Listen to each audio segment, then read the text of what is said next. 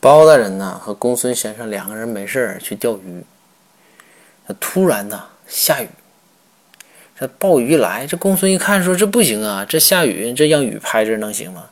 公孙就说赶紧的说大人咱找个地方躲躲。包大人说躲啥躲？没事没事没事，继续钓。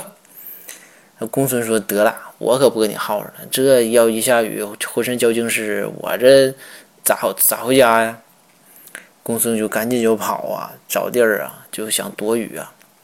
跑一半的时候，这雨就开始下，终于还找到一户人家，结果往里一躲雨，人家养狗又给咬出来了。最后没招啊，没地儿没地儿躲雨啊，这又跑回这个这个钓鱼的地方，又回来找包大人。但这个时候啊，雨已经不下了，已经停了。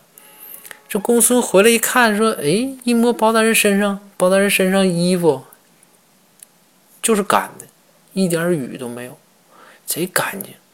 然后这个公孙说：“说，哎呦，大人，我这为了躲雨跑一身，就我身上全湿了。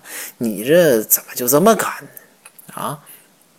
包大人看看公孙说：“哈哈哈哈大笑，说你这公孙呢，你一点经验你都没有，你知道吗？你这出门钓鱼啊，你必须得准备一个防水的布。”然后公孙说：“防水布完怎么的呢？那阵大雨，你遮遮在头上，那不可能你身上是干的，你怎你咋整呢？”包大人说：“雨一来，我把衣服全脱了，然后裹在这个防水的布里边，等雨停了，我再把衣服穿回去。